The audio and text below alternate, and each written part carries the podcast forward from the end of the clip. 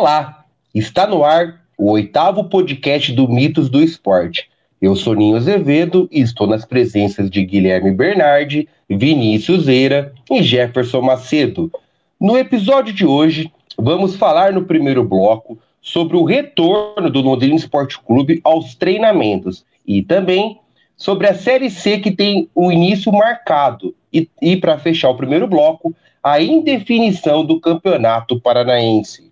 No segundo bloco, vamos falar dos retornos do Campeonato Brasileiro e do Campeonato Paulista e também da guerra envolvendo o Flamengo, a Globo e os direitos de transmissões após a MP do Bolsonaro. E no terceiro e último bloco, destaques finais.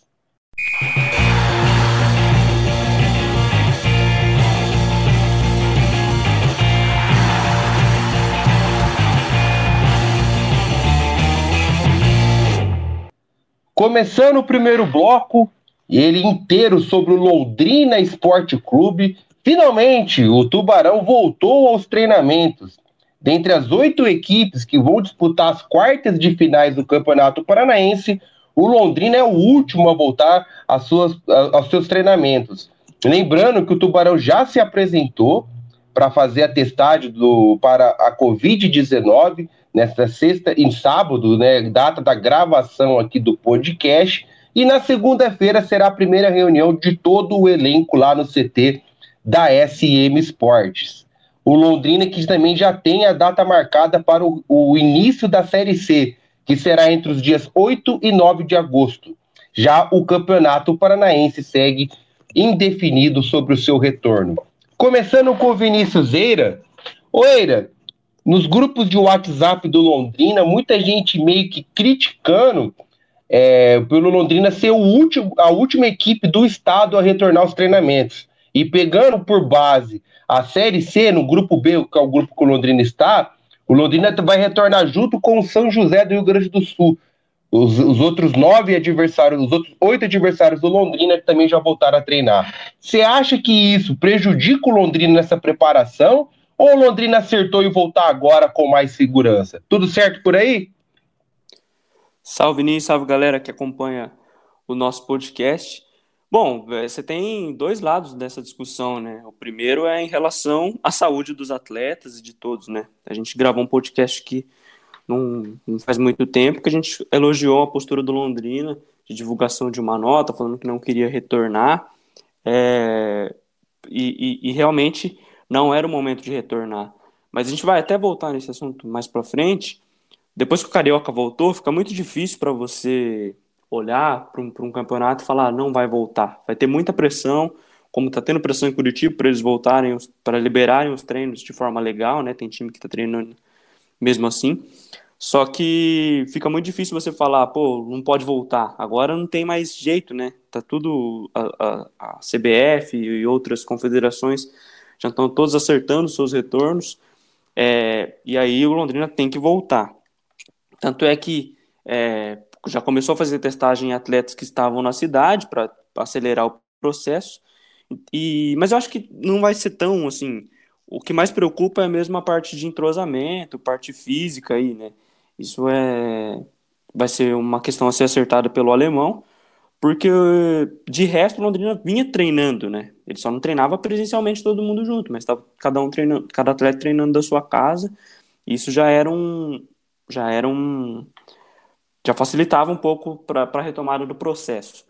É, mas claro, fica meio complicado em relação ao Campeonato Paranaense, né? Eles estão querendo fazer as quartas de final já no próximo sábado, dia 18, e para essa data talvez fique um pouco puxado para Londrina, realmente é, fizeram aí diversos estudos falando que demora pelo menos um mês para um atleta retomar uma parte física para não ter problema de lesão e, e outras coisas. Eu acho que para a Série C, é, talvez já o time já esteja mais acertado.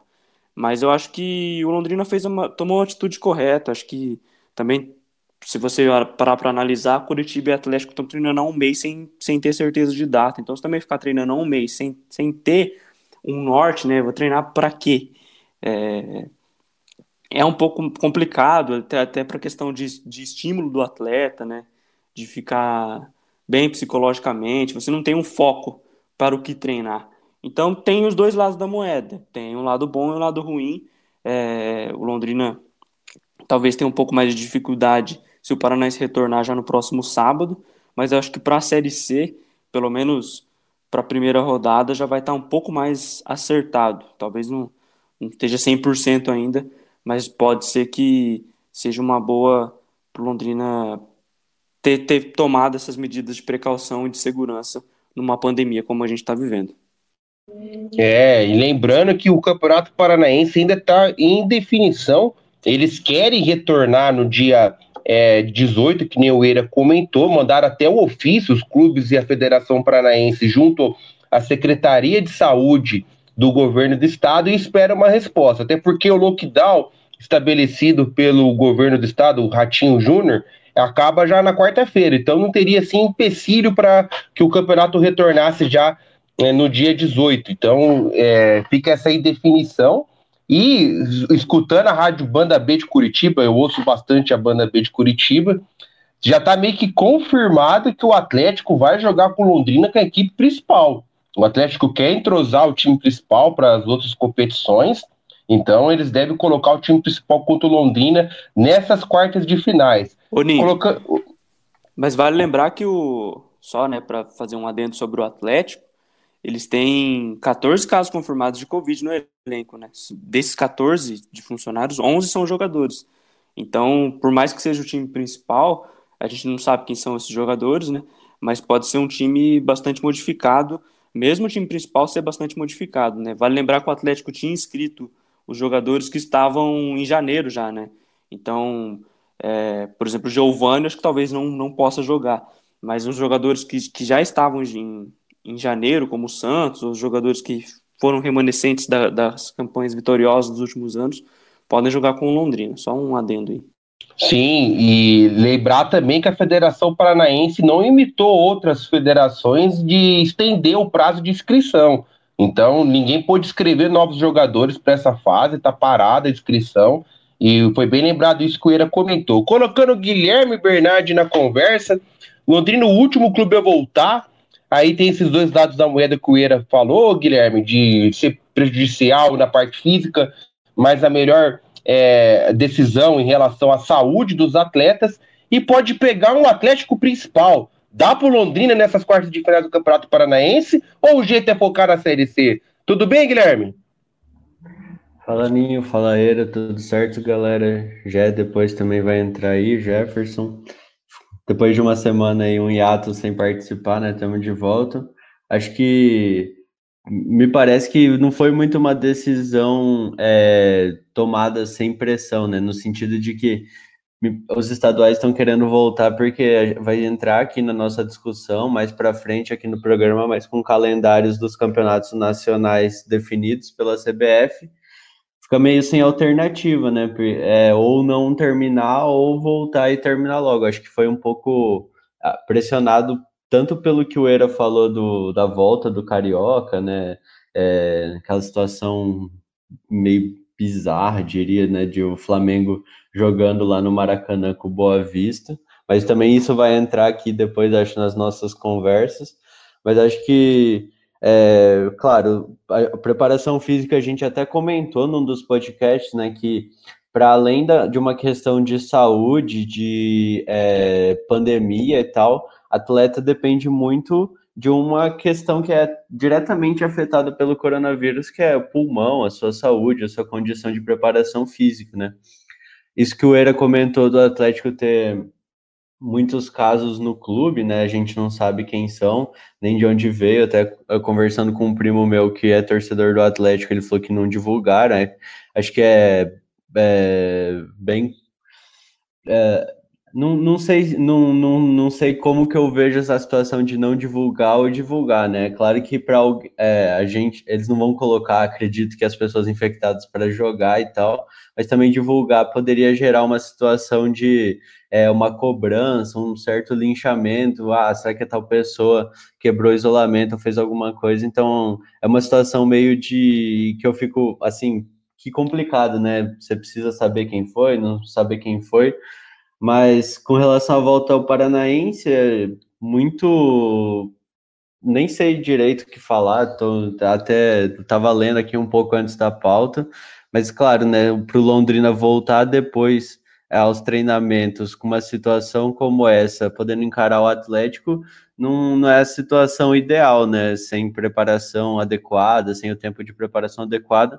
Mas acho que a situação está bastante incerta, principalmente por causa do lockdown que você comentou, Ninho, que pelo que eu estava lendo, é, as informações é, extraoficiais dizem que o governador não vai renovar o lockdown, né? Então ele terminaria na, na quarta-feira, como você disse.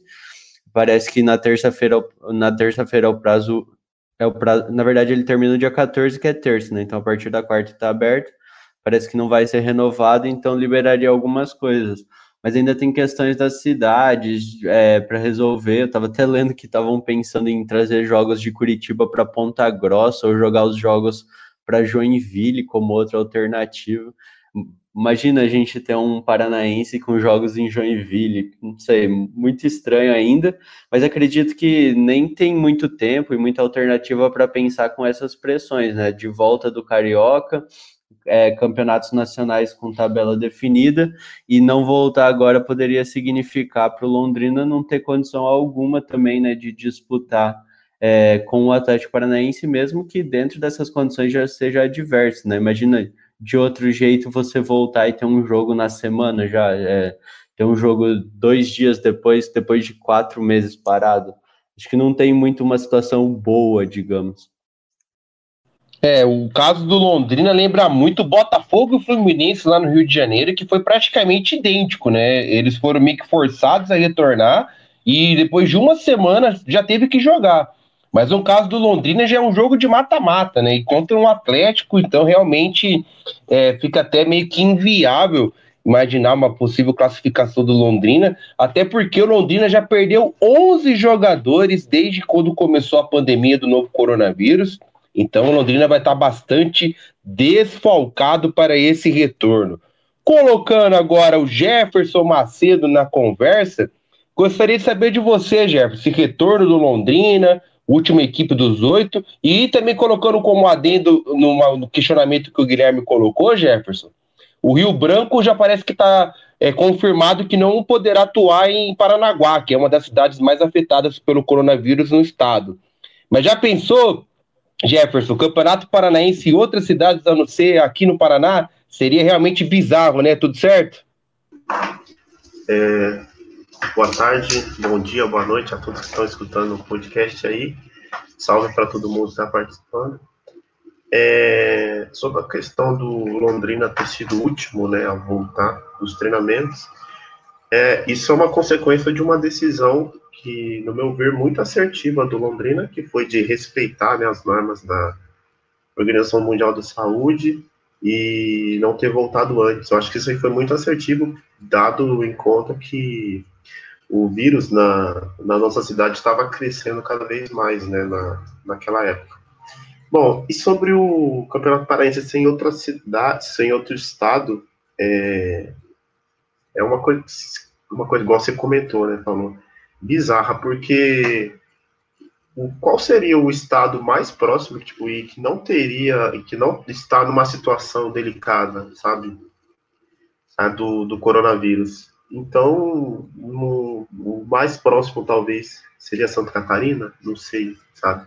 O jogar no Rio Grande do Sul não tem, é, não tem, não tem até sentido, né? A gente pensar isso. Mesmo a gente pensar outros campeonatos fora da, do seu estado, tipo jogar o Paulistão no Rio de Janeiro, sabe? Não tem o menor cabimento. Eu acho que perde muita característica também, né? do, do, do próprio campeonato. Não, e lembrar também que são só boatos. Eu acho muito difícil, tendo figuras muito importantes do estado Curitiba, Atlético, o próprio Paraná, de deixar que isso aconteça, né? Sempre bom lembrar que é apenas um boato e que enquanto a Federação Paranaense não homologar as quartas de finais, aí a gente vai ficar aí nessa indecisão. Mas eu acho muito difícil que isso aconteça. É apenas um boato, mas que é bom a gente comentar, porque realmente seria bizarro nós já vimos, por exemplo, na época que o Maracanã estava em reforma, o Flamengo jogando o Campeonato Carioca e Cariacica. jogando em Brasília. Então, realmente é algo bizarro, né? Agora, um pouco de Série C, a CBF divulgou as datas da Série C e também manteve o mesmo regulamento. A Série C terá, terá início nos dias 8 e 9 de agosto e o término no dia 31 de janeiro. Serão 20 equipes divididas em dois grupos de 10. O Londrina está no grupo B. E será turno e retorno. As quatro melhores equipes se classificam e depois eles formam dois quadrangulares, subindo os dois melhores de cada grupo. E aí, Era, você gostou da, dessa é, manutenção de regulamento para a Série C e quais são as projeções que você tem para o Londrina nessa competição? É, para a Série C, eu acho que o, a questão que o Londrina tem que levar em consideração é usar esse jogo contra o Atlético, caso o Londrina já seja eliminado, como preparação para a Série C. Né? Você vê o que está faltando no elenco, é, ver quem está jogando bem, quem não está rendendo tanto, para você realmente definir, afunilar o elenco para o Campeonato Brasileiro, que eu acho que é a competição muito mais importante do que o, o Paranaense hoje, né?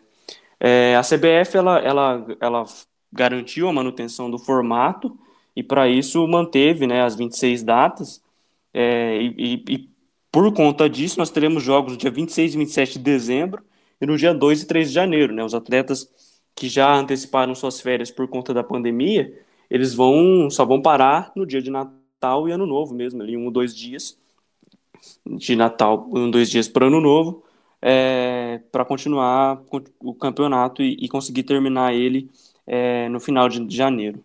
Eu acho que a projeção para o Londrina é muito difícil a gente falar em questão de projeção, em questão de futuro, porque a gente não sabe realmente como que vai estar tá o elenco, né? É, a própria diretoria do Londrina ainda planeja fazer algumas contratações, né? A diretoria falou que quer pelo menos oito atletas com perfil um pouco mais experiente, que tenha experiência em série C e B, com, com acessos no currículo, para acrescentar um pouco de experiência para o elenco do Londrina, que hoje é muito jovem, né?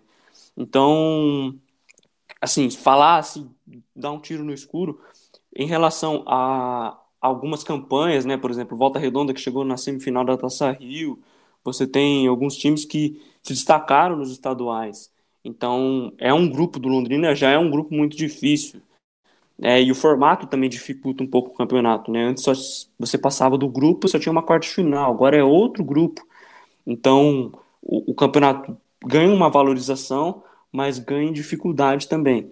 Então, vai depender muito de como a diretoria conseguir montar o elenco.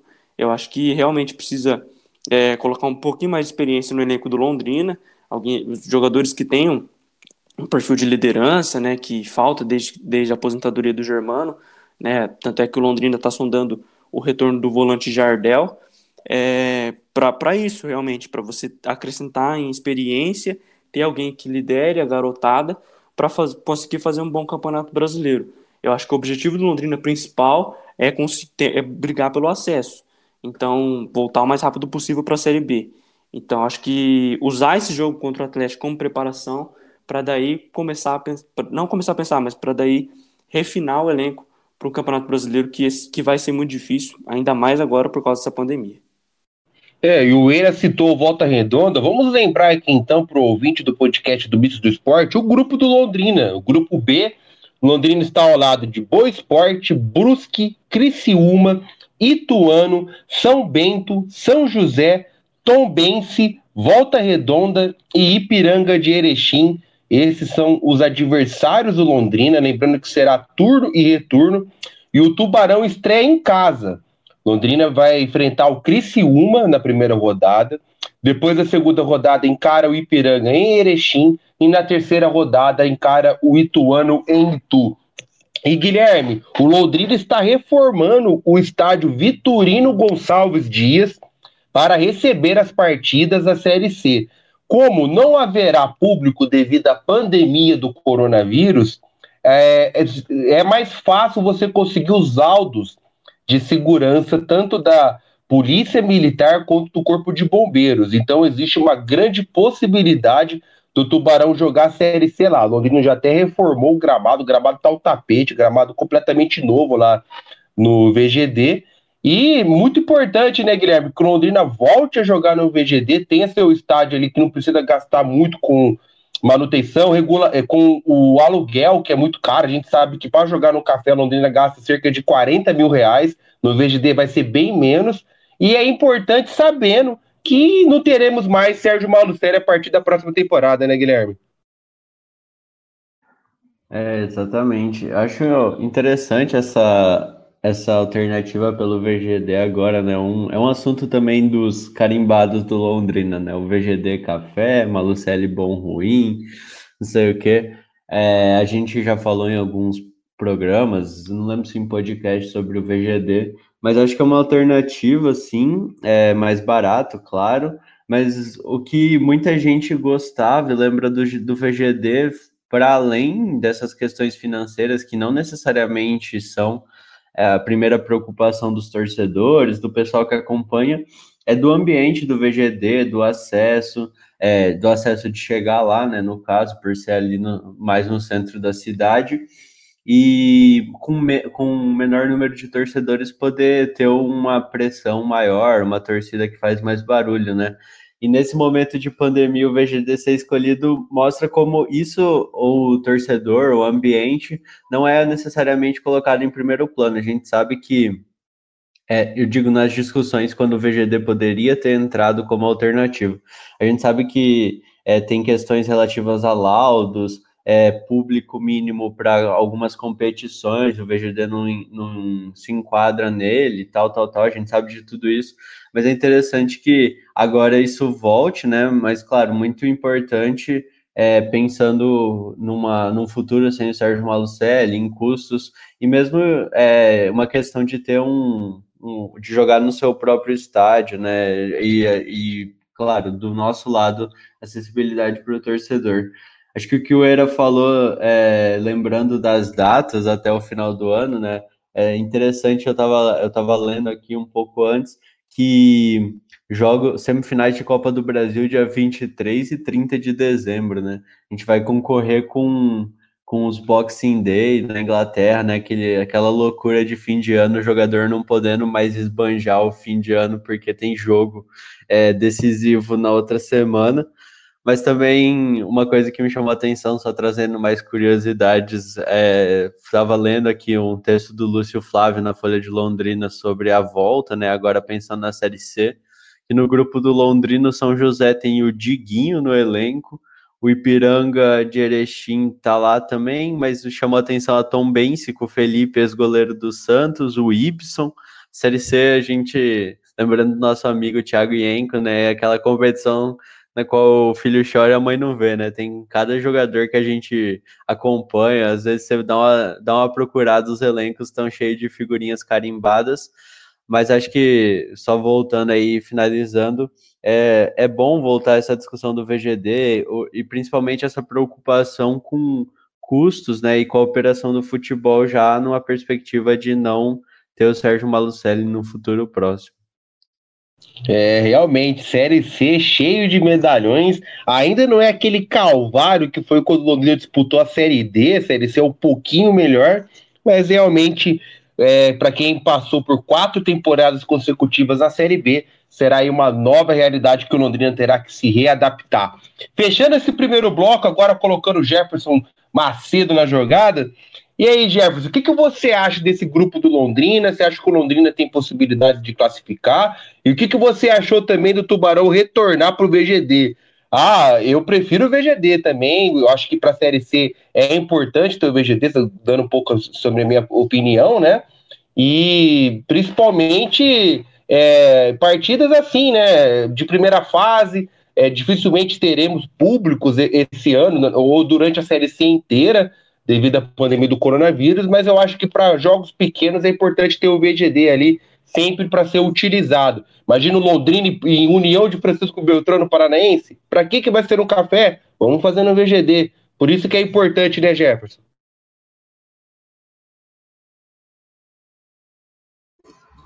É, sobre o VGD, né? Acho que o Londrina já deveria estar usando o VGD em alguns jogos porque infelizmente o público do que vai ao estádio do, do, do, jogos, dos jogos do Londrina não era um público tão grandioso assim. é, era o público que caberia tipo, no, no, no, estádio do, do VGD, e tem toda aquela questão também do, do caldeirão, né? Porque o, a arquibancada é bem próxima do, do campo, é, e com um público de 2, 3 mil torcedores ali seria, seria algo é, muito difícil para o adversário, né? E ele ter, ter escolhido o VGD para esse retorno aí, né, no pós-pandemia, seria algo legal, porque é algo legal, né? Mas eu acho que o VGD ele deve, ele deve estar sendo usado no decorrer também, depois que voltar o público, é, que é o estádio que está no coração da cidade, ali no centro de Londrina, né? Eu sei que tem todo o problema de infraestrutura, né, em volta do estádio, no caso. Mas o VGD é aquele, aquele estádio que dá para você ir de ônibus tranquilo, porque é, é no centro, né? É, é, perto de quase todas as regiões da cidade, né? O, o estádio do Café ele fica mais, mais ao norte, né? De, de Londrina e um pouco mais distante. E já sobre o grupo do Londrina na, na Série C, é, acho que o Londrina tem, tem, tem capacidade sim de, de conseguir a classificação. Tem bons times, né? É, que me, quem me preocupa nesse time do Londrina aí é, é, o Ituano, né? Por ser um time de, do estado de São Paulo, e todos nós sabemos que o investimento de times que de São Paulo, por mais que não joguem, né? É, a, a Série B ou a Série A do Campeonato Brasileiro, mas que está no Campeonato Paulista da primeira divisão. O Ituano não faz uma ótima campanha, né? Então, tem 10 pontos até então no, o Paulista, mas é um time que, que é bom ficar de olho, né? Daí tem o, os medalhões que o Guilherme citou também, que numa hora ou outra esses caras podem fazer diferença, principalmente em jogos decisivos. Mas acho que o Londrina tem capacidade sim. Acho que o, o Londrina ele entra para se classificar. E, e é isso. Ô, é, só, ele... só para dar um adendo antes, acho que. Arremata aí. Até a escolha do VGD, a gente tem que levar em consideração que o estádio é muito próximo, as ruas são muito próximas, né? Então, para um torcedor ir lá, tem a própria Falange, tem sede ali. Então, para um torcedor ficar ali do lado de fora, mesmo que desrespeitando as normas da pandemia, mas para ficar ali lá, do lado de fora, é, tentando empurrar o time, os torcedores lá dentro, os jogadores lá dentro conseguem ouvir. Então, acho que o Londrina até é, desconsiderando um pouco o lado financeiro, acho que esse foi o principal é, fator preponderante para essa escolha. Mas eu acho que essa questão da torcida perto ali, acho que eu acho que e muito provavelmente vai acontecer isso, do torcedor ficar ali nos arredores do VGD tentando empurrar um pouco o time, isso foi levado em consideração pela diretoria, né? É, é claro que para você, foi o que você falou, os custos do estado do café são muito maiores, então você pode ver que até o Real Madrid fez isso lá na Europa, né? Eles estão mandando os seus jogos dentro de um estádio no próprio centro de treinamentos, é, porque o Santiago Bernabéu está passando por algumas reformas e porque é mais barato. Então, acho que além da, da questão financeira, acho que o Londrina pode ter pensado nisso, né? Do torcedor tá ali, ter uma, uma proximidade com o torcedor mesmo em tempo de pandemia. É, o Alfredo de Stefano, é o campo do Real Madrid B. O Real Madrid tá mandando as partidas lá. O Jefferson lembrou dos adversários. Ituano tem o Brusque também, que tá tendo um investimento muito forte da Havan. Será um grande adversário. E Criciúma e São Bento, né? Equipes de tradição, torcida, que devem ser os principais adversários do Londrina, mas com toda certeza voltaremos a falar, analisar o grupo do Londrina na Série C em outras edições do nosso podcast. Ponto final nesse primeiro bloco do podcast do Misto do Esporte. Dentro de 10 segundos, vamos agora abrir o segundo bloco.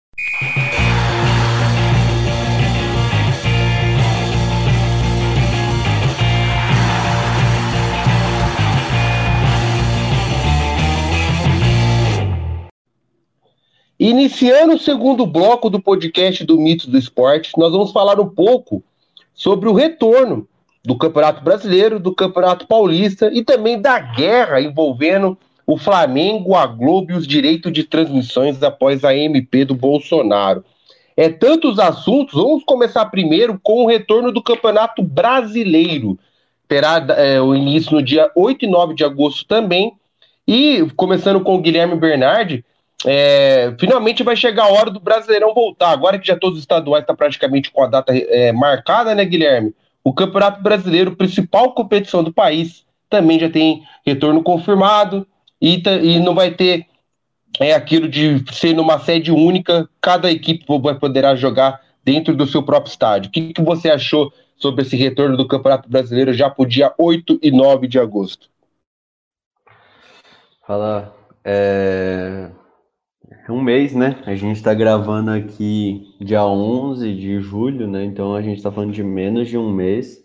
É... Para gente que está quarto mês aí de isolamento, né? Claro, de uma ideia de um isolamento, digamos, um mês é uma eternidade, né? Tanta, é, parece que os dias não passam, a gente está meio perdido, é difícil é, colocar na, numa, numa previsão, assim, que é daqui um mês só. Mas acho que só invertendo um pouco da sua pergunta, né, e lembrando que a gente comentou no primeiro bloco, que acho que não é por causa dos estaduais estarem marcados que a gente tem o Brasileirão, né, mas o contrário, né, a gente já tem um Brasileirão marcado e os estaduais que entraram é, nessa, nessa loucura aí de ajeitar as suas datas para voltar e, claro, né, encerrar o campeonato antes do começo do Brasileirão, porque como a gente sempre discute falando de futebol, os, estádios, os estaduais inchados com muitas datas, é sempre uma discussão sobre acabar, reduzir, como fazer. E agora com a pandemia, quatro meses a menos de, de possibilidade de futebol no país, né? Essa discussão volta à tona e acho que para é, só colocar umas questões mais extracampo, para a gente perceber, né? O calendário do, da Série A está marcado para terminar, começar né, ali, como você falou, em agosto e terminar no dia 24 de fevereiro de 2021. A Série B no dia 30 de janeiro, a Série C no dia 31 de janeiro e a Série D no dia 7 de fevereiro. Se a gente for é, dar uma olhada, né, fevereiro vai, é o mês lá que o pessoal fala que o Brasil só começa depois de fevereiro, do carnaval e tal. A gente teria que ter um período de férias que pegaria mais ou menos março e voltaria o outro ano é, perto de abril, né? A gente quase obrigado a, a usar um calendário de certa forma europeu, né? Mas acho que é, nessa algumas discussões que nem tem como serem feitas agora, mas a gente vai precisar com toda certeza repensar o número de datas e a forma de organização do futebol brasileiro como um todo, né? E claro, né? É, o Brasileirão está marcado para voltar agora, né? Como a gente falou e o Gé bem lembrou aqui nesse podcast e a gente falou nos outros, né, uma decisão muito acertada do Londrina é, de um ponto de vista de saúde, de responsabilidade com seus empregados de não voltar antes. Isso está sendo bastante atropelado por várias diretorias dos clubes, né? Claro, com pressão de, de patrocinadores, pressões envolvendo dinheiro, mas é, a gente pode é, ter que lidar com um cenário, com dois tipos de cenário, né? para não falar de um cenário ideal na, na, no qual as coisas transcorram bem. É, a, a, explodiu um número de casos envolvendo os jogadores de futebol é, por contato, por viagem, por é, é, principal, principalmente por isso, né? E a gente tem mais um boom de é, infecções ou é, não, não, ou acontecer isso controlado com alguns jogadores que com certeza vão pegar, né? Como a gente estava falando, o Atlético Paranaense tem casos, o Corinthians tem casos, outros times têm casos, e a gente pode ver times muito desfalcados, é, uh, situações nas quais você vai ter alguns jogos que os times vão estar. Tá é, tendo que colocar os jogadores que não são infectados, que talvez sejam a minoria, ter que usar muita categoria de base também, não sei. E outra situação na qual pode ser que a gente, que para mim parece com toda certeza vai acontecer, é o país é, caindo aos pedaços, né? Mais uma. Estão programando a gente bater 180 mil mortes em novembro, sendo que a gente está batendo 70 agora já, em julho, né?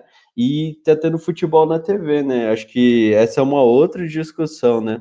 Mas como não é, claro, a principal preocupação de quem está envolvido com a volta do campeonato, acho que para a gente perceber é como vai ser ter um campeonato de futebol, que é um esporte que envolve preparação, no meio de uma pandemia, né? Imagina, por exemplo, que dá um surto no Flamengo e de repente o Flamengo tem o melhor elenco, mas pega coronavírus Gabigol, Everton Ribeiro, uh, numa Bruno Henrique numa semana na qual o Flamengo tem jogos decisivos de algum mata-mata, né? Isso para não falar que a Comebol ainda não liberou é, não, não definiu como vai ser o calendário e o Brasil é o principal foco de coronavírus, né? Então a gente que quer desvincular a política de futebol, imagina, por exemplo, se a Comebol começa a montar um calendário para voltar e a Argentina está muito controlado perto do Brasil, o Uruguai está super controlado perto do Brasil. E aí só pegando os principais países aqui do futebol sul-americano, e aí decidem que o perigo é o Brasil, né? Como que ficaria essa relação dos clubes com a volta do futebol e a presidência da República agora, se de repente, por uma medida de segurança, claro que eu não acho que isso vai ser tomado, tenha que excluir os clubes brasileiros por um momento, né?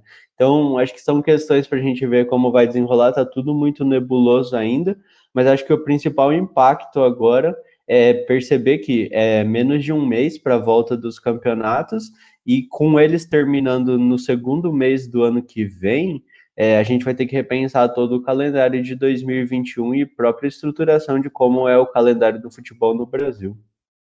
Bem lembrado, Guilherme. A Comembol já divulgou que a Libertadores volta no dia 15 de setembro, só que, que nem você bem lembrou, eles ainda estão indecisos quanto à final. Lembrando que a final seria realizada no Maracanã, está marcada para o Maracanã, mas como o Brasil não diminui o número de casos e também de mortes do coronavírus, o Brasil é um péssimo exemplo para a América do Sul, para o mundo em relação ao combate à pandemia.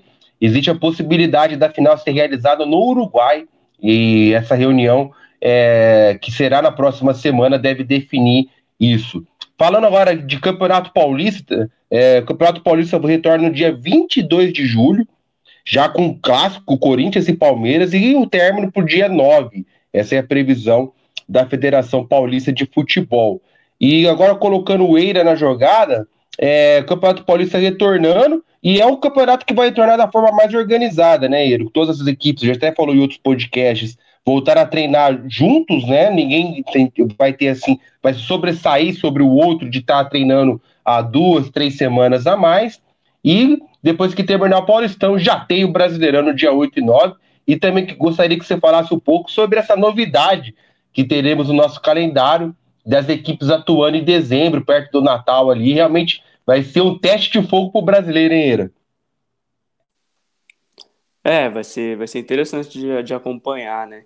Eu acho que esse, esse momento de pandemia, ele vai acabar sendo um teste para o Brasil analisar se vale a pena realmente, como muita gente defende, é, modificar o calendário para algo mais próximo do calendário europeu. Né? Muita gente fala que o Brasil é atrasado por, por manter um calendário diferente. Eu não acho que seja esse o maior problema do futebol brasileiro. Mas em relação ao Campeonato Paulista, a gente tem que analisar uma questão interessante, que o, a final do Campeonato Paulista está marcado para o final de semana da, do começo do Campeonato Brasileiro.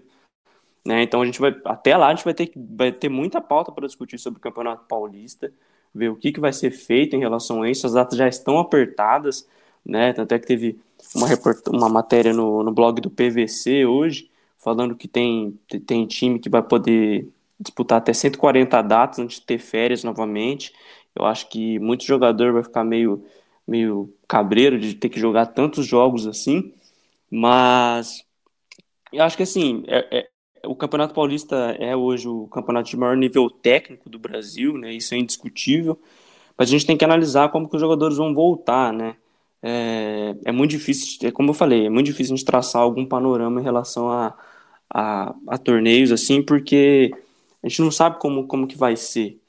E, e, é muito difícil traçar paralelos com o que vem acontecendo na Europa, né? O nível técnico, físico é muito diferente. Então, mas se você for parar para pensar, por exemplo, na Alemanha, as vitórias fora de casa aumentaram cerca de 40%, porque não tem torcida. Então, tende a favorecer os times mais fortes. Eu acho que uma, um Santo André, por exemplo, é, ou o próprio Mirassol, que teve o elenco desmanchado, quase foi, mais de quatro ou cinco jogadores para Ponte Preta. Então acho que vai ficar meio complicado para os times menores.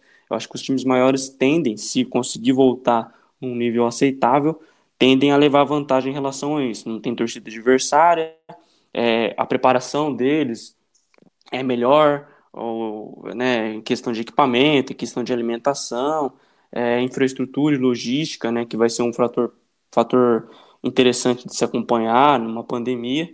Então, eu acho que vai ser interessante. É, é, o que preocupa mesmo é em relação a datas, né? Você colocar uma final do Paulistão para praticamente é, no primeira primeira rodada do Campeonato Brasileiro vai dar um vai dar uma discussão aí, vai ser um problema que a Federação Paulista e a CBF em conjunto tem para resolver. Mas vamos aguardar, né? Vamos ver como é que eles vão voltar. É, e não só o Paulista, né, Ira? Outros campeonatos estaduais, o Mineiro, o, pra, o Paranaense também, se for realmente homologado, as datas previstas serão tudo nesse primeiro final de semana do Campeonato Brasileiro. Realmente, CBF e as federações terão bastante problema na hora de definir esse calendário que vai estar bastante apertado. E você, Jefferson, o que, que você acha sobre o retorno do Paulista, também do Campeonato Brasileiro? O Eira citou Santo André, também o Santo André perdeu oito titulares. Realmente está complicada a situação das equipes pequenas do estado de São Paulo. E agora, né, fica essa pressão para os grandes, tipo o Palmeiras que não conquista o Paulista desde 2008, o São Paulo que não conquista desde 2005 está no jejum de sete anos sem conquistar o título, o Corinthians já está praticamente eliminado, tem o Santos com possibilidades ainda. Como que você vê esse retorno do Campeonato Paulista, Jefferson? É... Quem sai mais prejudicado aí, né, dentre as, as equipes menores de São Paulo é o, é Santo André, né? O Santo André fazia uma campanha é, muito boa, inclusive liderando o, o geral né, do, do Campeonato Paulista. E com a perca de desses oito jogadores, não se sabe como que a equipe vai retornar, né? Sobre os treinamentos, né? Os clubes, todos os clubes de São Paulo tinham se unido para todos voltarem no, ao mesmo tempo, só que nesse, nesse meio período aí houve uma tentativa de, do, do Red Bull Bragantino de burlar isso, né? Eles tentaram é, fazer treinamentos, alegando que em Bragança Paulista a prefeitura tinha liberado, e daí fica aquela questão, né? por mais que tenha sido liberado, não tinha um acordo entre os clubes. E se você burla esse acordo, você não vai sair, você não, estaria, você não estaria tentando se beneficiar de, de uma brecha. E o, os grandes de São Paulo vão levar, é, vão estar por cima, né? Como, como sempre esteve, vão agora vão estar melhor, mais fortes ainda, porque por mais que todos voltem a treinar no, no mesmo período, a gente sabe que os elencos de, de Corinthians, São Paulo, Palmeiras, Santos e até mesmo do, do Bragantino, né, são, são bem superiores a, a, aos outros clubes. O, destacando o retorno clássico Palmeiras e Corinthians, né, Corinthians e Palmeiras, que vai ser o grande jogo da, da próxima rodada, é, destacando também que o Corinthians ele entra super pressionado porque por mais que sejam mínimas as chances, o Corinthians ainda tem chance de ser rebaixado no Campeonato Paulista, né? O Corinthians soma 11 pontos, cai em 2, né? Daí tem uma série de clubes com 10 pontos, a Ponte Preta com 7, ou seja, ali embaixo ainda tá, tá tudo embolado e pode acontecer muitas, muitas coisas, né? Inclusive até na, na, na classificação para as oitavas de final do, do, do campeonato. Mas o Campeonato Paulista vai ser um dos mais interessantes, né, de, eu acho, de se ver, desses estaduais, por conta, por conta disso, por conta desse equilíbrio, né, que, que vai ter, vai ter não, por conta desse equilíbrio que os clubes colocaram para todos voltarem a, a, treinar ao mesmo tempo. Vai ter, o, pelo menos, um equilíbrio físico, talvez, né, dentre, dentre os times. Bem lembrado, né? E, e, será quartas de finais, Jé. Lá é quartas de finais e de, jogo único, quarta, semis e a final. em duas partidas. Lembrando que o Paulista ainda tem duas rodadas até ser definidos os oito, os oito classificados para as quartas de finais. Indo agora para o Rio de Janeiro, falar um pouco dessa polêmica após a MP do Bolsonaro dos direitos de transmissões. O Flamengo foi o grande líder desse movimento, foi a primeira equipe a transmitir uma partida é, no seu canal no YouTube. Só que a audiência não foi a esperada e teremos Flamengo Fla-Flu, o jogo do título na próxima quarta-feira no SBT. Gostaria de saber primeiro do Guilherme Bernardi o que ele vem achando sobre essa polêmica Flamengo versus Globo. O Flamengo, por exemplo, ele conseguiu esse direito, vamos colocar assim, o Flamengo conseguiu esse direito porque foi ele que é, batalhou de frente para isso de, do mandante ter o direito de transmissões né, das suas partidas, só que ele também quis transmitir no seu canal no YouTube com imagens o jogo com o Fluminense, né? O Flamengo está querendo realmente mandar aí tudo em relação a essas transmissões. Como que você vê esse cenário, Guilherme? Você acha que realmente favorece aos clubes transmitir pela internet ou o caminho ainda é continuar na televisão? Como você vê essa polêmica? É, né? Acho que tem várias coisas, né? É, primeiro, se eu, não, estou muito enganado, vocês comentaram um pouco sobre isso no podcast no qual eu já não estávamos presentes, né? Tava o Thiago aqui. Mas acho que tem algumas questões que a gente ainda vai precisar de certo tempo para ver como elas vão se definir, né? Como a gente está falando aqui sobre a volta do brasileiro e, esse, e dos campeonatos sem saber como vão estar os físicos Acho que essa é uma outra questão. Como é uma das minhas áreas de pesquisa, essas plataformas de internet e tal, e tem um conhecido, um amigo, Anderson, que estuda especificamente direitos de transmissão, né? Ela fez um mestrado, tem um livro que chama Direitos de Transmissão no Futebol Brasileiro, que foi publicado agora ano passado. É, claro, é dentro da economia política da comunicação, mas ele estuda especificamente isso. Eu conversei um pouco com ele, ele está participando de vários programas aí, acho que inclusive recomendo para quem quiser procurar alguma coisa. Teve na Trivela, teve na bancada e não sei.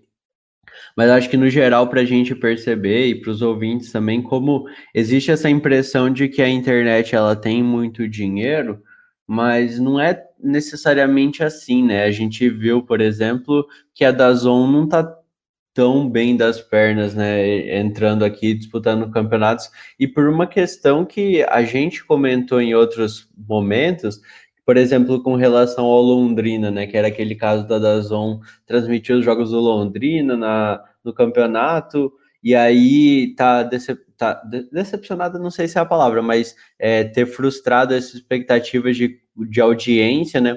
Porque daí tem uma questão chave, acho que é essa audiência, de onde vai vir esse dinheiro, né? E a TV ela opera num sentido de vender a publicidade para os anunciantes que vão falar com a audiência que assistem ela, né? Você colocando o YouTube na questão como o Flamengo fez, o Flamengo teria que operacionalizar isso e de um modo que chegasse, digamos, para ser rentável, próximo ao que a Globo conseguia fazer, né? Então, pelo que eu ouvi Flamengo teve é, 2 milhões de pessoas acompanhando, até falou que foi a maior, não sei o que, vamos fazer uma campanha para é, impulsionar o canal do Flamengo no YouTube. Mas assim, se você pegar pesquisas de Ibope da Globo, por exemplo, a Globo atinge 40 milhões de pessoas em momentos de baixa é, audiência, né? De audiência normal para baixo.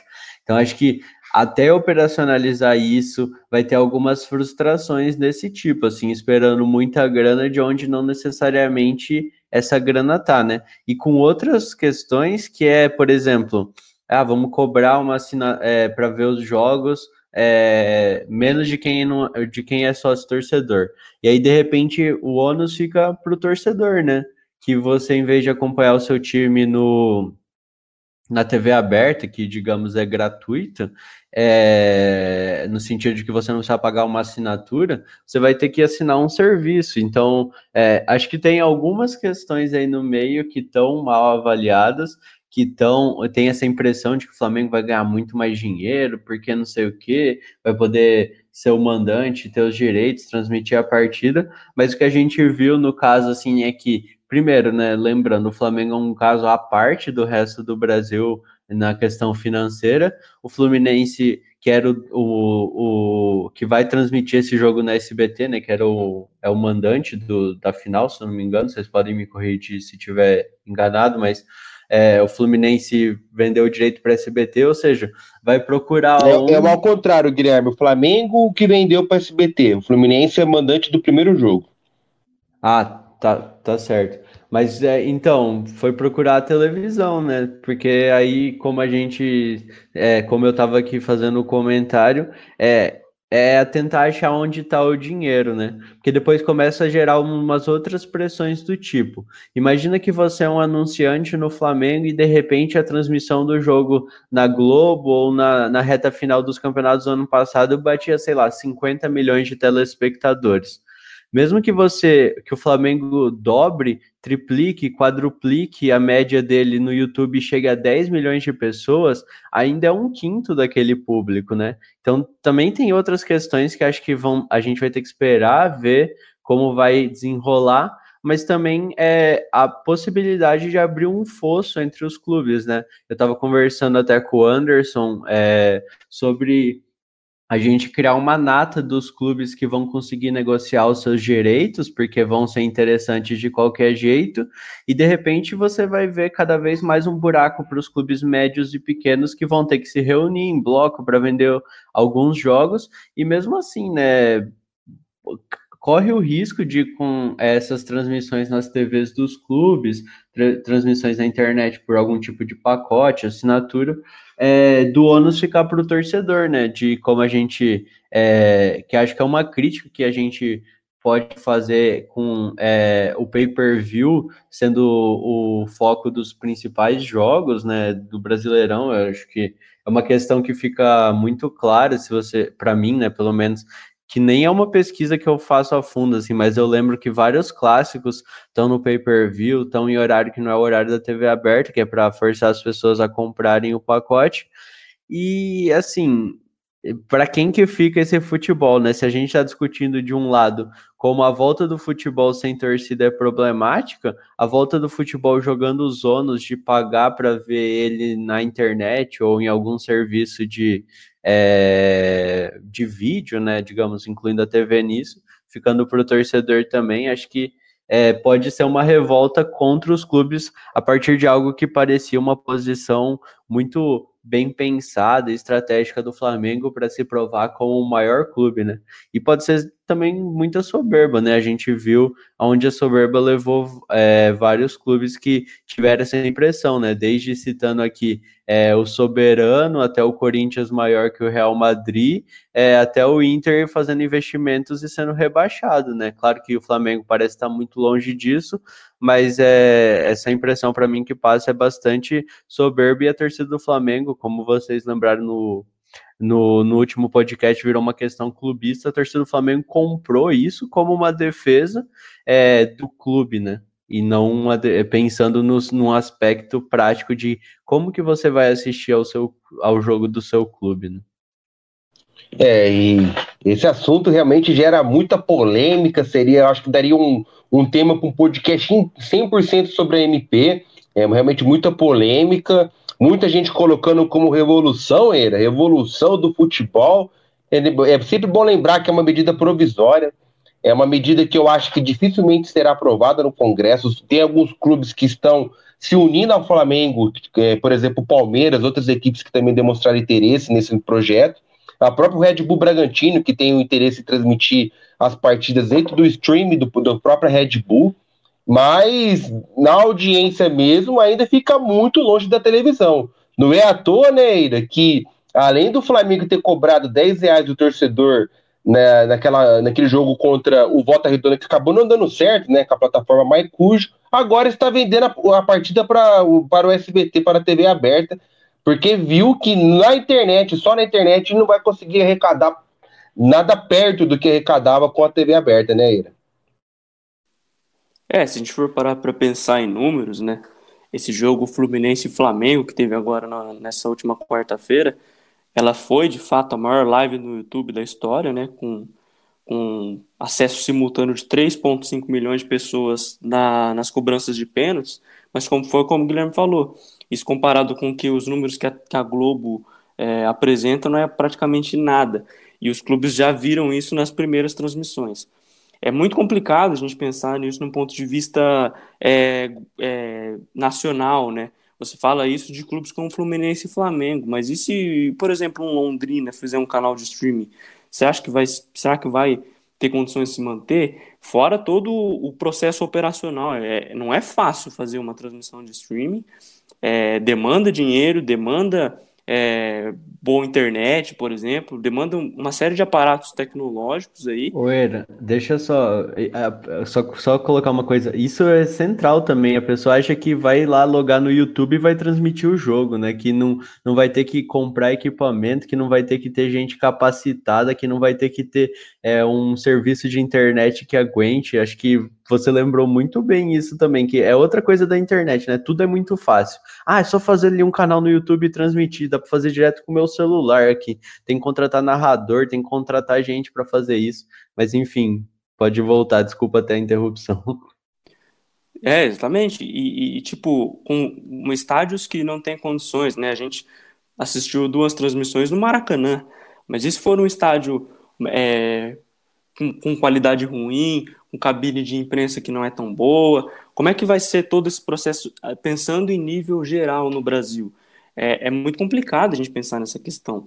Fora a, em relação ao que foi criticado na transmissão do Fluminense, a narração muito parcial, é, os comentários também, tudo puxando para o lado do Fluminense, claro, são funcionários do Fluminense. Mas será que esse realmente é o, é o caminho para a comunicação em termos gerais? Será que vai ser interessante a gente ver isso é, quando um clube tiver em fase ruim e aí numa coletiva de imprensa, por exemplo, só for é, só, só tiver acesso é assessores de imprensa do clube, eles vão perguntar, pô, professor, como é que tá o dia hoje, não sei o quê. O torcedor, na fase ruim, vai querer resposta, vai cobrar posicionamentos que não vão vir, porque não tem jornalista atuando como jornalista ali dentro. Então, acho que é muito cedo para a gente falar que esse é o caminho do Brasil. Né? Só para traçar um paralelo em relação a outros países, né? É muito difícil a gente fazer isso, mas, por exemplo, na Alemanha, o campeonato alemão ele é, ele é feito, organizado pela Liga de Futebol Alemã, que são uma, é uma organização dos clubes, né? não é da Federação Alemã de Futebol. E aí os clubes eles se reúnem e eles vendem pacotes dos jogos. Por exemplo, se a gente for comparar aqui com o Brasil, seria mais ou menos assim: é, jogo domingo às quatro da tarde ou quarta-feira às nove e meia da noite, que são os principais jogos. Então esse é o pacote A. Aí a Globo vai lá e compra o pacote A. Aí o pacote B seria jogo sábado às nove da noite, jogo quarta-feira às sete e meia, por exemplo, que são jogos um pouco menos importantes. Aí vai lá, a Band compra esse pacote, então a Band está autorizada a transmitir jogo nesse horário. E aí os, o, os grupos de TV, eles, eles dão dinheiro e esse dinheiro é, é distribuído aos, aos clubes em relação à posição de tabela, a meritocracia, né, que a gente fala, é, a, a, campanhas recentes. Lá na Alemanha também tem uma questão que quanto mais jogadores de base você coloca em campo, mais dinheiro você ganha. Então, uma série de fatores que serve também para você regularizar os clubes e, e ter um, um, controle maior sobre os clubes, né? Tipo, ah, você está ficando com muitas dívidas, toma cuidado, porque isso não é rentável para gente. Se um, Corinthians, por exemplo, for rebaixado, cai muito a audiência da Série A. Então, aí você fala, então se você não tomar cuidado, a gente vai ter que diminuir o seu dinheiro. Aí os clubes vão ter que se atentar mais a isso. Então, é, acho que o Brasil devia pensar um pouco mais nesse lado. É muito difícil a gente falar em organização, porque os clubes, de fato, cada um pensa no seu próprio clube, né? Mas se tivesse uma organização dos clubes criarem, né, uma, próprio, uma própria liga, para fazer essa questão de, de distribuição de dinheiro, para vender os direitos de imagem de uma forma mais regular, uma forma certa, acho que daí sim a gente falaria com falaria dessa MP com um pouco mais de, de otimismo, né, de que realmente pode dar certo. Do jeito que tá, é muito difícil a gente falar, né. É, a gente viu, né, vai ter problema, os clubes não vão arrecadar da mesma maneira que arrecadava com a Globo. É, tem essa questão da comunicação, de narração parcial, de assessor de imprensa fazendo coletiva. Então, é, eu, eu acho que esse não é o caminho que o Brasil tem que tomar se quiser ver o seu futebol crescer. Eu acho que é mais por esse lado mesmo. É, só vale lembrar, né, essa, essa, é engraçado pensar nessa questão da final é, transmitida no SBT, porque muita gente comparou o Rodolfo Landim, né, presidente do, do Flamengo, como o Eurico Miranda de agora, né? E vale lembrar que o Eurico Miranda já fez, já fez aquela questão de colocar o logo do SBT no uniforme do Vasco, né, em 2000, é, 2001, né, o jogo foi o, o, primeiro jogo foi em 2000, o jogo começou em 2000, aí teve uma em relação à queda de alambrado, é, na final da Taça João Avelange entre Vasco e São Caetano, a Globo criticou o Vasco, o Eurico se irritou, e aí na partida já em janeiro do, do ano seguinte, o Vasco usou um logo do SBT para tentar se vingar. Então acho que basicamente é isso que o Rodolfo Landim está fazendo, né, se for comparar ele com o Eurico Miranda, só para lembrar desse caso interessante do futebol brasileiro. E foi muito engraçado depois do anúncio que o SBT vai transmitir a partida, os memes, né? O pessoal colocando que o Silvio Santos vai narrar com comentários da Raquel Xerezade e do Danilo Gentili que é, vários memes que surgiram. Realmente, futebol no SBT não é muito comum, mas na próxima quarta-feira é o, a telinha, da, o Sistema Brasileiro de Televisão que vai transmitir a partida. É realmente uma novidade para quem acompanha o futebol. E eles estão até cogitando o Theo José emprestar o Theo José da Fox Sports para narrar a partida e não ter uma transmissão completamente é, parcial, que o Eira comentou, né? De estar tá puxando para o clube, como vai ser na TV aberta, tudo bem que é mando do Flamengo, mas tentar fazer algo um pouco mais profissional. Arrematando esse bloco, e você, Jefferson, o que você acha de tudo isso em relação à MP? Toda essa polêmica, o que, o que você acha? Você acha também que é uma revolução para o futebol? É porque o Eira até comentou, né, Jefferson, de que o importante seria ter uma liga para gerenciar o futebol, que nem é na Europa, mas o Brasil já teve isso na época do Clube dos 13 e os clubes implodiram, né? Pensando realmente no seu próprio nariz e não estando nem aí com o futuro do futebol. Qual é a sua opinião a respeito disso? Olha, eu, eu não acho que seja uma revolução para o futebol brasileiro. É, acho que existe um, tem uma, uma ilusão que, que é digno dos nossos tempos atuais, né, que, é esse, que é essa da internet, de achar que 2 ou 3 milhões é, um, é algo absurdo, sabe? E tem muitos torcedores que, que, por mais que saibam que a TV aberta ela alcança mais pessoas, eles não, não têm noção de, desses números reais, sabe? Então, eu acho que, que, eles, que eles entendem que 2 milhões, 3 milhões é muita coisa, não é, né? Principalmente porque não é só o número, não é só o número que importa. O que importa aí também é a rentabilidade do, do, do jogo, né? Inclusive em questão de propaganda, né? Como já foi destacado. E se a gente seguir por esse por esse passo de transmissão por internet, só pelo YouTube, a gente vai ver cada vez mais é, a questão da, da, propaganda mais segmentada ao meio, ao meio esportivo, sabe? Tipo, é, sites de apostas, é, empresas relacionadas ao esporte, à venda de material esportivo, enfim. E, e essas empresas não são as, as maiores, né, no, no do Brasil, que e, e, não vão fazer uma propaganda ali exorbitante no caso da, como no caso da TV Globo, né? como no, e já no, no, no caso do jogo Flamengo-Fluminense, né, o segundo jogo da final, que será transmitido, o primeiro vai ser pela Flu TV ainda, né, que é o mando do Fluminense, o segundo vai ser só pela, vai ser pelo SBT, o Flamengo também está querendo transmitir pela Flá TV, simultaneamente. Já e... tem esse acordo, Jefferson, o Flamengo vai transmitir simultaneamente pela Flá TV. Ah, a última vez que eu tinha visto, ele não tinha, não estava fechado ainda, então o Nil trouxe que já tá fechado, vai ter essas duas transmissões, então, pra, e a gente vai ter uma noção de, de diferença, né? O, me chamou muita atenção o SBT porque não é uma mídia, uma TV tradicional, né, em relação ao esporte. São poucos programas de esporte que tem no SBT. Eu, particularmente, nunca vi uma transmissão de futebol no, no, no SBT. Eu, eu já vi pela, pela Rede Record, mas SBT eu nunca tinha visto. Então vai ser algo realmente novo. Tem que ver se vai dar certo. Eu, particularmente, vi alguns comentários no Twitter de alguns torcedores do, do próprio Flamengo falando que não vai assistir no, no SBT por, por conta que o, o, por conta disso, né, dessa tradição de futebol do SBT, muitos achando que, que, que não vai ser legal, que vai ser ruim, sabe?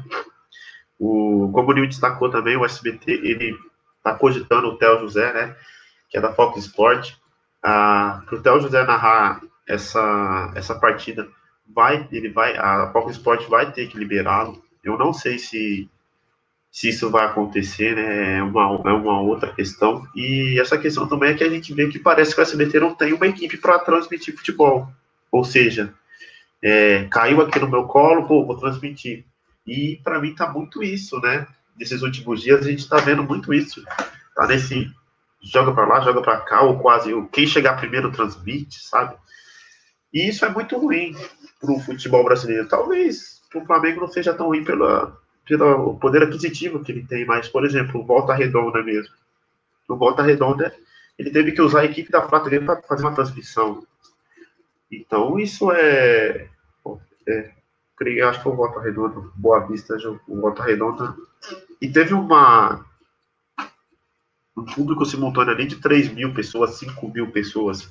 Não é rentável para esses clubes e até mesmo clubes da Série A, né? Tem muitos clubes que, que boa parte do, da sua renda ela vem de direitos de televisão e da Globo, né? Talvez é, eu, eu acho que isso foi feito de uma maneira muito equivocada, né? Eu acho que isso realmente ia acontecer com o streaming, né, no decorrer dos anos, mas é, é algo que é mundial, né? O streaming ele não substitui a televisão, a televisão ainda é o, o meio de comunicação mais assistido do mundo e que dá mais visibilidade no mundo, né?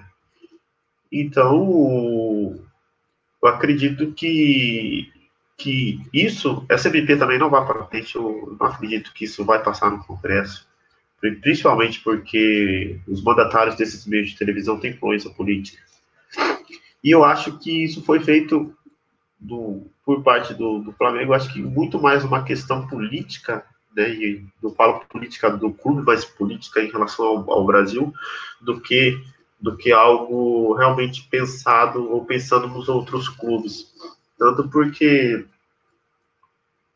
é, as transmissões por, pelo YouTube não é rentável, viu que não é rentável e tentou jogar isso para a própria torcida, sabe? Cobrar 10 reais da, da torcida para assistir um jogo no streaming. Então, isso é, é, é, algo que foi que eu, no meu ver é, é, foi equivocado é algo que deve ser deve ser conversado do que só a Globo transmita beleza sentem conversem com os clubes negociem com vê a possibilidade de outra rede de televisão também transmitir. Eu sei que é difícil porque a Globo ela detém né, os direitos de ela tem um monopólio sobre o futebol no, no Brasil, mas existiam outras possibilidades que poderiam ser conversadas antes dessas, dessas decisões tomadas que foram equivocadas e que não vai fazer muito bem aos clubes a curto prazo, talvez a longo prazo, a muito longo, né?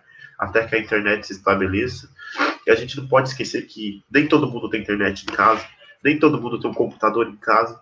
É, muitas pessoas têm só o celular e ficar duas horas com o celular assistindo o futebol, talvez isso não aconteça, porque a gente faz outras coisas no celular.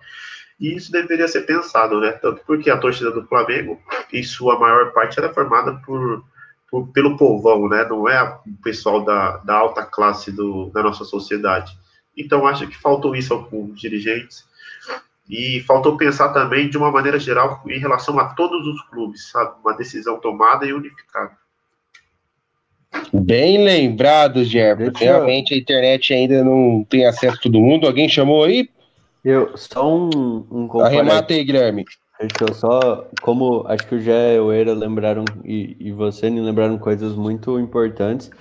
Grande maioria da população tem acesso, como o Jé falou, por pacotes de dados no celular, né? Então, se você for ter acesso ao pacote de dados, você teria que ter alguma negociação em relação a operadoras para tentar ofertar algo tipo um pacote limitado para assistir jogo de futebol no celular, mas nem isso é totalmente viável. E só para contextualizar, né, o pessoal não sabe muito de dados. Eu estava pesquisando aqui, É, as estimativas são que ano passado, na reta final do Brasileirão, na Globo atingiram cerca de 44 milhões de pessoas por jogo.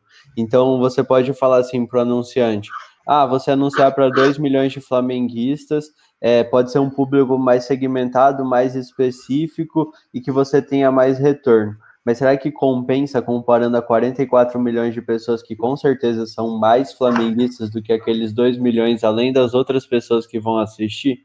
Enfim, acho que são várias questões aí que estão é, abertas, mas não é esse mundo de contos de fadas, não. Com toda certeza, dá um podcast só sobre esse assunto. Vai lá, Gé, Só mais um. Agora, a gente tem que fechar o bloco. Uma reflexão, né, aí sobre é, nessa pandemia ficou escancarada a desigualdade que existe no país, né? Boa parte da população precisa de 600 reais, né, que é desse auxílio, para para fazer para fazer coisas que são essenciais, como, como, comer, etc. Agora imagina é, esse pessoal que precisa desse dinheiro, que é 600 reais, né, que é muito baixo, para fazer isso comprando o, uma internet para poder assistir o jogo de futebol, uma internet que gira em torno e isso eu falo internet já na casa, né, não pacote de dados, que vai gerar de em torno de 80 a 150 reais uma internet é, razoável, né, para você poder acompanhar um, uma transmissão ao vivo. Então vale pensar, vale pensar nisso, né? Então, beleza. Ponto final no segundo bloco do podcast do Mitos do Esporte. Dentro de 10 segundos voltaremos com os destaques finais.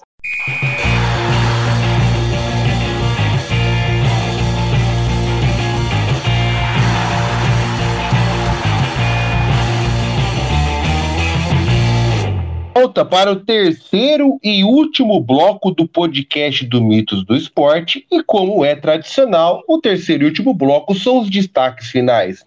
Vou começar com o Vinícius Eira. Eira, seu destaque final para encerrar esse oitavo episódio do podcast do Mitos do Esporte. Bom, a gente está falando aí do, do retorno de, dos campeonatos estaduais, né? Definição de data de campeonato brasileiro. Então, né, agora não tem desculpa para você não ficar em casa, né? Em agosto, por exemplo, a gente vai ter reta final de estadual, campeonato brasileiro. É, se você pegar, gostar de futebol europeu na Europa, vai ter jogo de Champions League de Europa praticamente o mês inteiro, né? jogo quase todo dia. É, se você gosta de outro esporte, voltou a Fórmula 1 no último domingo, já vai ter prova amanhã, vai ficar mais do, do passado para quem está acompanhando, mas a gente está gravando no sábado. E vai ter a volta da NBA em Orlando, né? Os, as equipes vão jogar num complexo lá na Disney. É, os jogadores já estão já estão se deslocando para Orlando para ficar na bolha do coronavírus lá, com todo um controle é, da, da, da, pandemia, controle de alimentos, tudo certinho. É, vão ficar em hotéis lá. É, cada, cada time vai ter sua própria quadra dentro do complexo de, lá da Disney, né? Então para você que quiser, gosta de basquete, a partir de agosto até outubro vai ter NBA de volta aí para quem curte.